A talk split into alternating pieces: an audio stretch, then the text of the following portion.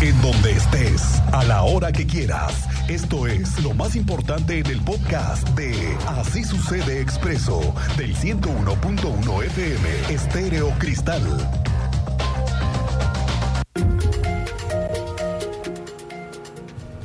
Esta semana el gobierno tiene una estrategia muy clara, que es llegar a entregar más de 100 mil nuevas tarjetas que tengan además una recarga de 200 pesos cada una. ¿Qué es lo que está buscando? El tema es que hoy el gobierno insiste en que sí o sí se utilice como la única manera de subirse a un autobús, a un sistema de transporte en Querétaro, a través de ese sistema, en el que además se puede ahorrar, se pueden comprar bonos anticipadamente, pero bueno, el tema es que no quedan algunos otros detalles que forman parte de la conformación del nuevo sistema y de este nuevo eh, corredor que va a, albergar a todos los nuevos camiones que están en la estrategia de Crobus. Y bueno, el gobernador hoy adelantó lo que se tiene pendiente y que es lo único que se podrá decir hasta la próxima semana que entre la veda electoral, pero el tema del anuncio de la obra y de los eh, avances tú lo tienes. Andrea Martínez, bienvenida, muy buenas tardes.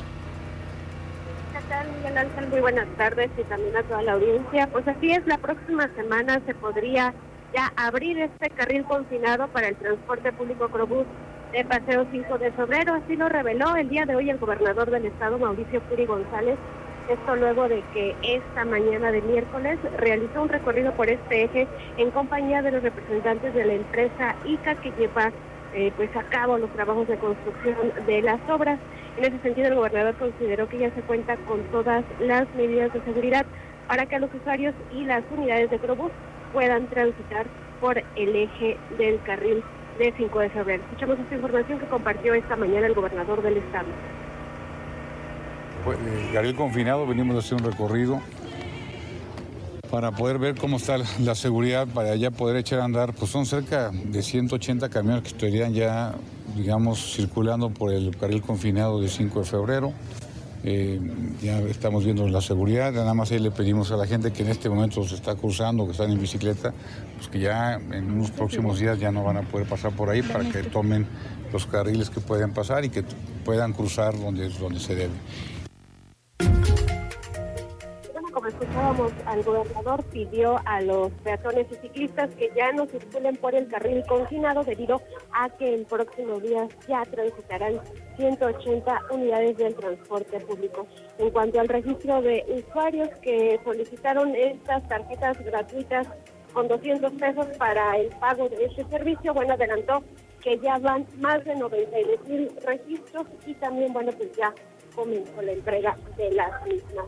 Finalmente, respecto a las obras de Paseo 5 de febrero, bueno, reiteró que eh, pues a finales de marzo ya estarán concluidas y que después de ello se analizará si hay alguna responsabilidad contra la empresa ISA luego de haber retrasado la entrega de la misma. Esa fue la información. Gracias, Andrea Martínez. Estamos pendientes y saber sobre todo cuál va a ser la estrategia legal que va a tener el gobierno para buscar que algo ICA le reponga ¿no? al gobierno después de tantos meses de retraso, porque al final es un retraso que a todos nos da un perjuicio. Oiga, ayer en la noche el presidente municipal de Querétaro, Luis Nava, presentó ya ante eh, representantes de universidades, emprendedores, el proyecto del Centro de Innovación y Tecnología Creativa Bloque. Es lo que usted a partir de ahora va a ver encendido, seguramente porque es la, la pantalla fotovoltaica más grande que tenemos, al menos en Querétaro, la va usted a ver ahí, en este corredor, sobre 5 de febrero, antes del 5 de febrero, sobre, ¿cómo le llamas tú a ese, a ese paso? Si vienes de Jurica, todavía es eh, Paseo de la República, hasta antes del 5 de febrero, sigue siendo eso. Bueno, sobre Paseo de la República usted lo va a ver del lado izquierdo cuando venga incorporándose hacia el centro. Entonces ahí está bloque que será dice el presidente municipal, pues el primer paso para potencializar y posicionar a Querétaro a nivel nacional como líder en el mundo digital y que eran de Querétaro en el hub de la tecnología digital de Latinoamérica. Esto fue parte de lo que dijo anoche. Queremos con este centro de innovación bloque tener un Querétaro que pueda competir al tú por tú con todo el mundo. Queremos un Querétaro que ofrezca esas oportunidades, un Querétaro que pueda desarrollar ese hub de América Latina de la industria digital. Queremos que Querétaro sea ese Querétaro ganador. Queremos que Querétaro sea esa ciudad en donde los jóvenes tienen futuro. Queremos un Querétaro en donde toda la sociedad podamos hacer una gran sinergia y ponernos a la vanguardia, sumarnos, solidarizarnos, prepararnos, abrir nuestros horizontes y estar listos para este futuro que hoy ya nos alcanzó y que hoy estamos aquí justamente para dar inicio. Lo he dicho una y otra vez, lo que más me ha gustado de este centro es un centro de emprendimiento, un centro de conocimiento para poder emprender, porque como he dicho una y otra vez, México no necesita un millón de empleos al año. México necesita un millón de emprendedores al año.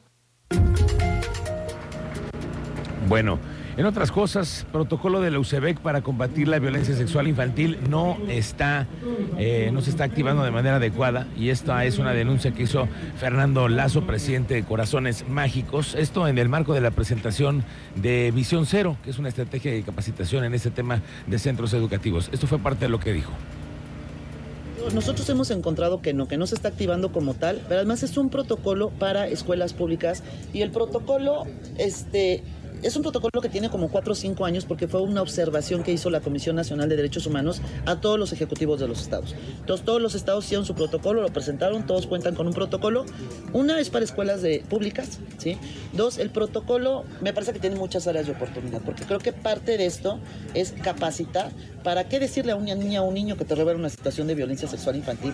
¿Qué tienes que hacer exactamente?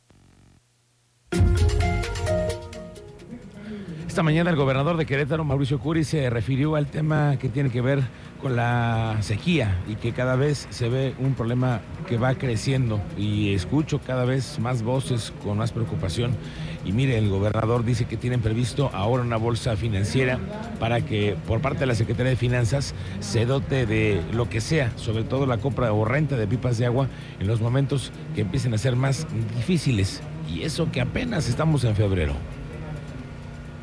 Estamos preparando junto con el secretario de Finanzas ver la forma de cómo podemos apartar. Esto nos pegaría en algunas obras, pero sin embargo creo que es muy importante atender, atender la sequía y lo más preocupante es que la gente se pueda quedar sin agua, sobre todo en comunidades de la sierra y semidesiertos.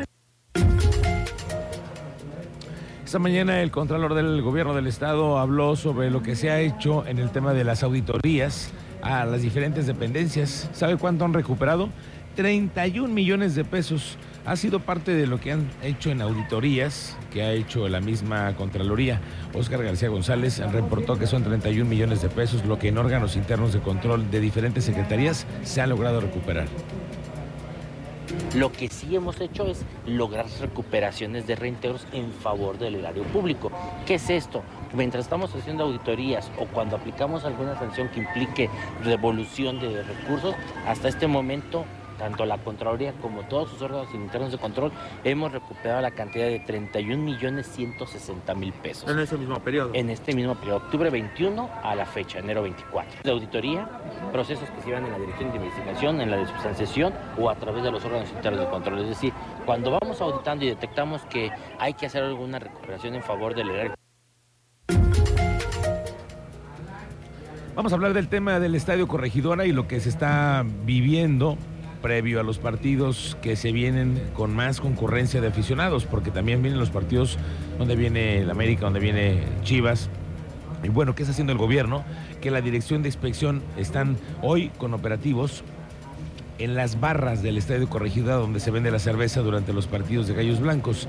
Este reporte lo dará al conocer el secretario de Gobierno, Martín Arango, que dice que entre las cuestiones eh, correspondientes para la venta de alcohol se están respetando horarios, que es además, ya lo habíamos dicho, después del medio tiempo, unos minutos más. se permite todavía la venta de cerveza, pero eh, hasta ahora no se han presentado ningún incidente. Con respecto a la inspección al comercio ambulante al exterior del Estadio Corregidora, dijo que están buscando que todos tengan permisos en regla y que brinden el apoyo en materia de seguridad al exterior del estadio. En cada partido de Gallos Blancos es permanente y nosotros trabajamos de la mano con Inspección del Estado para hacer una revisión de las barras en, en- en cada partido. Entonces, bueno, pues afortunadamente no se han presentado incidentes en lo que va de esta temporada. Los trabajos por objetivos planificados efectuados por la Secretaría de Seguridad Ciudadana a través de la Policía Estatal derivaron en la detención de tres hombres, el aseguramiento de un último del robado. Tú sabes de todo esto y más, Teniente Mérida, ¿cómo te va? Muy buenas tardes, bienvenido. Gracias, Miguel Ángel. Muy buena tarde a nuestra audiencia. Les pongo al tanto de lo que señalas. Esta se trata de una banda delictiva dedicada al robo. Uno de estos sujetos contaba con orden de aprehensión vigente por portación de arma de fuego y delitos contra la salud. Se aseguró además un vehículo, diversas autopartes y llaves limadas. Fue en la colonia Mujeres Independientes que la Policía Estatal le marcaron el alto a los tripulantes de un vehículo tipo Jetta mismo que contaba con reporte de robo vigente. Al interior encontraron autoestéreos, bocinas, herramientas, llaves limadas, las cuales se usan comúnmente para forzar cerraduras de los vehículos.